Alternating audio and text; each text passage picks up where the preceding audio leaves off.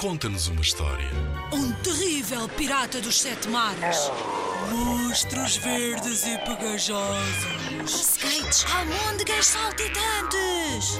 Ora, podes inventar uma história também. Uma história passada no banho. Uma história de como é tão difícil acordar de manhã cedo. Conta-nos uma história. Inspira-te nos trabalhos de meninos que participaram noutros anos. Vamos lá ouvir. Gira, gira, aprende música. Era uma vez uma girafa, a Gira Gira, que gostava muito de música e o seu sonho era aprender a tocar um instrumento. Tinha uma grande amiga, a Adriana. A amizade de meninos e animais é uma coisa muito saudável e as conversas que fazem são sempre muito interessantes. Gira, gira, posso fazer-te uma pergunta? Ora, é essa, tenho todo o gosto em responder-te. Olha lá, porquê é que estás sempre tão calada? Porque gosto de ouvir os sons da natureza e tenho de estar atenta para descobrir novos sons. Mas o que eu gostava mesmo era tocar um instrumento. E o que é que gostavas de tocar? A Gira Gira pôs um ar pensativo. Afinal, nunca tinha pensado nisso. Gostava tanto de música que não conseguia decidir que instrumento queria tocar. Hum, nunca tinha pensado nisso. Alguma coisa que tenha música lá dentro. Bem, eu posso ajudar-te a escolher. Conhece um senhor que toca violino. Queres aprender?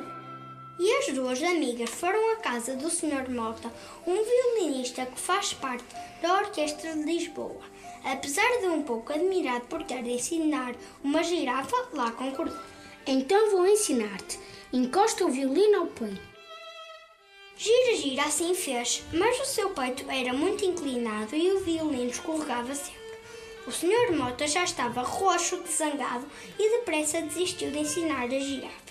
A Adriana estava tristíssima por não poder ajudar a sua amiga Gira Gira, mas não desistiu e partiram em direção da casa da Dona Flora, a pianista.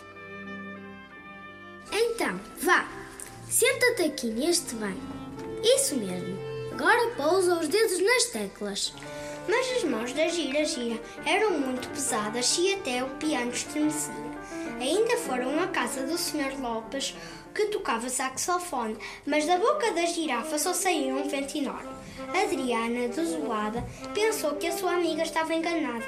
Talvez ela gostasse, sim, mas de música ouvida, e, assim, decidiu partir com ela à procura dos sons da natureza.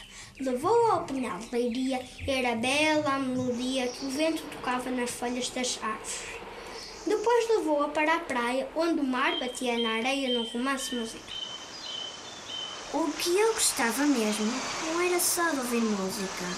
O que eu gostava era de ver a música nascer das minhas mãos. Foi neste momento que a Adriana viu a torre da igreja com o sino lá no alto. Já sei!